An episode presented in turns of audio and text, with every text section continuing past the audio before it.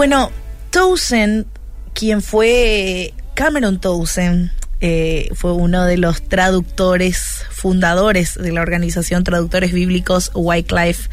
En su escrito Tribus, Lenguas y Traductores, expresó un comentario justamente al planteamiento por parte de un cachiquel cuando entregó una Biblia en español. Imagínense lo que le dijo este hombre. Si tu Dios es tan inteligente, ¿por qué no habla mi idioma? Es lo que le preguntaba este nativo a este traductor. Y esta frase refleja una realidad que hasta hoy día sucede. Personas de más de 1800 etnias, lo más probable que justamente sean personas también que hagan esa pregunta o alguna otra similar cuando tengan contacto con algún misionero porque tampoco tiene ni un solo versículo de la Biblia traducido a su propio idioma. Y este cachique se identificaba con otro idioma diferente al español, su lengua nativa. Y al hablar de idioma materno, hace referencia al idioma que las personas adquieren en el regazo de la mamá. Eso lo dijo Grims. Eh, hay lingüistas que dicen que prefieren no utilizar ese término ya que pueden haber situaciones en los que el idioma de alguien no sea el mismo hablado por su madre. Así que se han acogido a otros términos como idioma dominante, lengua de cuna, lengua vernácula, entre otras. Esto lo dijo Decker. No obstante, hay otro sector que continúa usando este término. Y claro, pero hablemos un poco de, de esto la lengua del corazón, ¿verdad? Es esa lengua que adquirimos desde pequeños y que de alguna manera nos identifica o se identifica con nuestro ser, quiénes somos.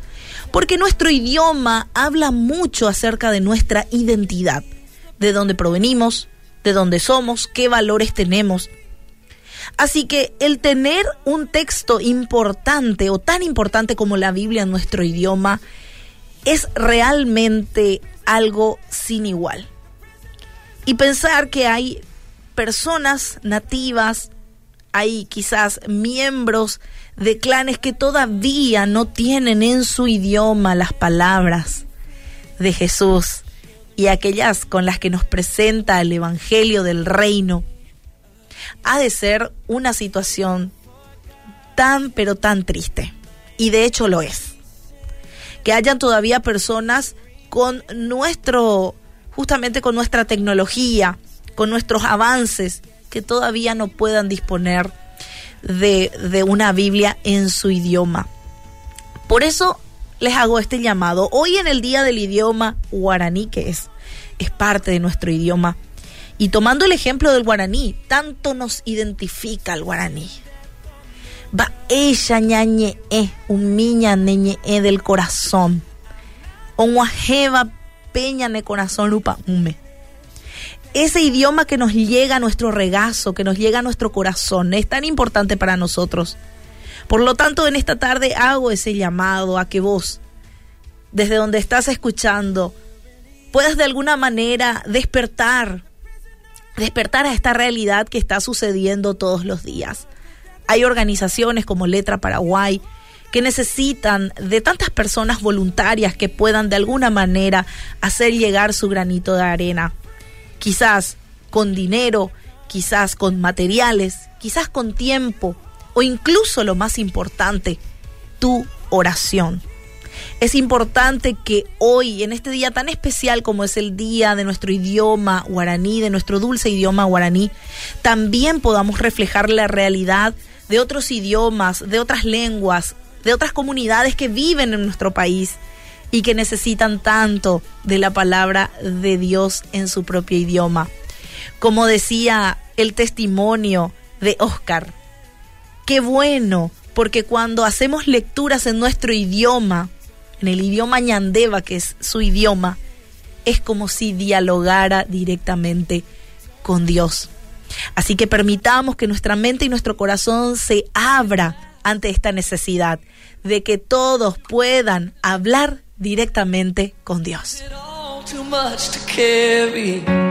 Let me tell you about my Jesus. Do you feel that empty feeling? Cause shame's not all this ceiling and you're desperate for some healing, let me tell you about my Jesus.